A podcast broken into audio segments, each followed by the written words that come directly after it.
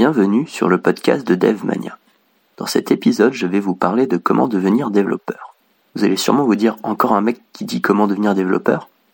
Mais j'aimerais vous donner ma vision des choses. Je vais commencer par vous expliquer le parcours classique pour devenir développeur, qui consiste à passer une formation continue comme un DUT ou une école d'ingénieur. Quand j'étais au lycée, contrairement à aujourd'hui, il n'y avait pas de matière informatique. Donc ceux qui s'y connaissaient étaient des gens qui ont appris par eux-mêmes en dehors de l'école. Le seul moment où il était possible d'apprendre à développer était après le bac et notamment en DUT informatique, donc un bac plus 2. Et c'est d'ailleurs la seule filière dont on parlait quand il s'agissait de code. J'ai longuement hésité à passer par là, mais j'ai décidé de prendre un autre chemin, dont je parlerai à la fin de ce podcast. Je peux quand même vous en parler, car j'ai des amis qui sont passés par là et je peux vous donner leur impression. Pour eux, le DUT informatique a été une révélation ça les a confortés dans le choix de faire de l'informatique. En général, cela devient une passion. Une des forces du DUT est d'avoir un niveau assez bon en maths, mais aussi de très bonnes compétences en développement. Le DUT permet d'apprendre à coder, mais aussi d'avoir plusieurs casquettes comme développeur. On y apprend le développement web, comme le développement logiciel dit dur. Et cela est une force, car bon nombre de formations se concentrent d'enseigner uniquement le développement dit dur. Ce fut mon cas tout au long de ma scolarité, et j'ai appris le web sur le tas lors de mon premier travail. Mais même avec cette force, beaucoup de personnes continuent leur étude après un DUT informatique, car il est très difficile de trouver un emploi en tant que développeur avec un bac plus 2. Vous pourrez facilement vous en rendre compte en cherchant un travail en tant que développeur informatique sur Google. Vous trouverez essentiellement des offres pour des bacs plus 4 et 5. Cela tombe bien, je voulais vous en parler avec les masters et les écoles d'ingénieurs. Ce sont les deux autres cursus dont on entend le plus. Et ils ont d'ailleurs pris le dessus sur le DUT informatique depuis que j'ai fini ma scolarité. De plus en plus de personnes encouragent les jeunes à aller dans une école d'ingénieur plutôt que dans un master. Et c'est aussi ce que je recommande. Pour moi, il y a un problème avec le master. Ils n'ont pas la réputation en informatique qu'une école aura. Vous aurez rarement un carnet d'adresses où travailler à la fin de vos études, et les entreprises vont souvent privilégier les ingénieurs pour leur polyvalence. Car oui, en master vous aurez surtout travaillé le développement, et vous serez très spécialisé contrairement à un ingénieur. Je vous rassure, vous trouverez quand même assez facilement du travail avec un master, mais il faudra vous démarquer des ingénieurs. Si vous choisissez la voie de l'ingénieur, vous aurez deux possibilités. Les écoles publiques qui en général sont des écoles généralistes et les écoles privées qui seront soit généralistes, soit spécialisées. Les écoles publiques étaient généralement moins chères que les écoles privées. Il fallait compter 750 euros par an. Mais depuis peu, le prix s'est élevé à 2500 euros. Pour ma part, je trouve ça très cher et très défavorisant pour ceux qui n'ont pas les moyens et qui ne sont pas boursiers. Mais ce seront quand même les écoles les moins chères. Et même si la réputation de l'école n'est pas énorme, vous trouverez quand même assez facilement du travail. Car comme je l'ai dit, ces écoles sont généralistes, c'est-à-dire que vous aurez souvent des cours sur l'informatique, la mécanique et l'électronique. Et cela tout au long de votre cursus, sauf les deux dernières années où vous vous spécialiserez dans une de ces matières. Vous trouverez aussi des écoles privées généralistes qui fonctionnent de la même manière. Mais il y a quand même une différence, le prix. En termes de prix, ce sera aux alentours de 5000 euros l'année, et jusqu'à 7500 euros la dernière année, et les boursiers n'auront pas d'aide non plus. Souvent dans ces écoles vous trouverez un cursus en alternance, et en général c'est l'entreprise qui paye les frais de scolarité. Pour ma part, ayant été dans une école publique, je ne vois pas l'intérêt des écoles privées, à part leur contact avec les entreprises qui n'est pas très valorisé en école publique. Mais même sans ça, je m'en sors très bien. Par contre, une force de certaines écoles privées est d'être spécialisée dans un domaine. Par exemple, l'école 42 est spécialisée dans le développement informatique et aucune école publique propose ça.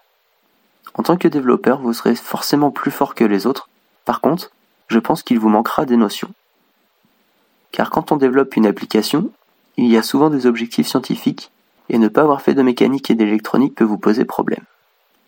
De même, cela peut aussi vous fermer des portes, car si vous êtes comme moi et que vous ne voulez pas faire de développement toute votre vie et passer sur du management, il faudra faire en sorte que les gens vous voient autrement que comme un développeur, et cela est difficile quand on est spécialisé.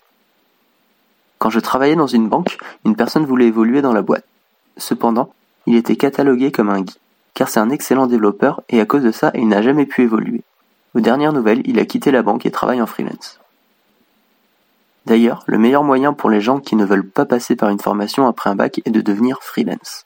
Cependant, je préfère vous prévenir, cela va être une route longue et difficile. Car le seul moyen de décrocher un contrat en freelance est de se démarquer des autres. Je me souviens avoir rencontré un freelance qui en avait marre de son boulot dans l'électronique, et avec un de ses potes, ils ont tout plaqué et ont passé une année entière à travailler le développement informatique, essentiellement la partie design. Le fait d'avoir fait ça tous les jours avec des projets personnels ou pour des associations leur a permis de développer de bonnes compétences et de pouvoir décrocher des contrats assez facilement. De plus, ils ont aussi participé à des startup week-ends, ce qui les a fait connaître et sortis du lot des freelance. J'ai aussi un ami qui lui a fait la même école d'ingénieur que moi mais s'est consacré à la mécanique car c'est une de ses passions. Cependant, c'est une passion qui coûte cher et en tant qu'étudiant, c'est compliqué de se payer tout le matériel. Il s'est donc mis à l'informatique et ce fut une autre passion. D'ailleurs, ce qui est marrant, c'est que tous ses stages, il les a fait en informatique. Vous vous demandez pourquoi il a fait ses stages en informatique, car il n'y a rien trouvé en mécanique, mais le plus drôle dans tout ça, c'est qu'il a été pris en stage à la place des personnes qui étaient dans mon cursus, donc en informatique. Pourquoi? Car lui, contrairement aux autres, il développait pendant son temps libre.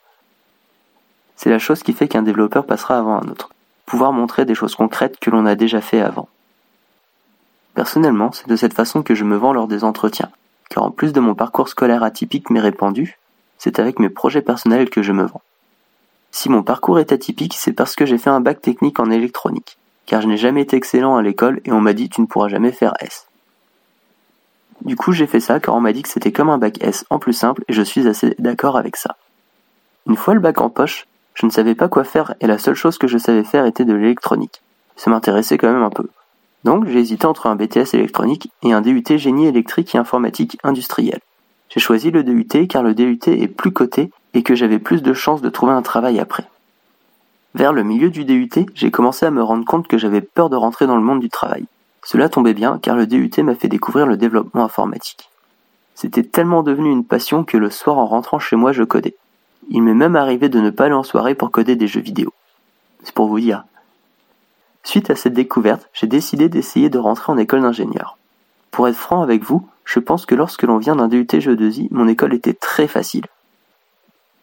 Ma troisième et quatrième année ont été que des révisions de mon DUT, car l'école que j'ai fait est généraliste. Les seules matières compliquées pour moi étaient l'anglais et les maths. L'anglais parce que je n'ai jamais été bon dans les langues, et les maths car le DUT ne préparait pas assez mais ça ne m'a pas empêché d'aller au bout et d'avoir mon diplôme en sortant, ou plutôt deux ans après ma sortie d'école. Car j'ai eu le score requis au TOEIC seulement deux ans après ma sortie d'école. Ouais, ça fait un petit peu de temps. Pendant ces deux ans, je pensais que j'aurais eu beaucoup de mal à trouver un emploi car je n'avais pas de diplôme. Mais pour être franc avec vous, je n'ai eu aucun problème. Déjà, je n'ai pas dit que je ne l'avais pas, mais je ne disais pas non plus que je l'avais.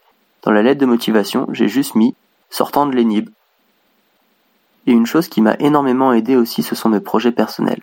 Car comme je suis passionné par le développement, j'ai toujours un ou deux projets en développement informatique en dehors des cours et du travail. Actuellement, c'est un jeu multijoueur en 2D, très inspiré de Hotline Miami en y intégrant des zombies. Ce podcast arrive à sa fin. Vous pouvez trouver l'intégralité de mes podcasts sur iTunes, YouTube et mon site dev-mania.fr. N'hésitez pas à vous abonner ou à donner votre appréciation, surtout si ce que je fais vous plaît cela aidera vraiment à faire connaître ce podcast. Merci et à bientôt dans un autre podcast.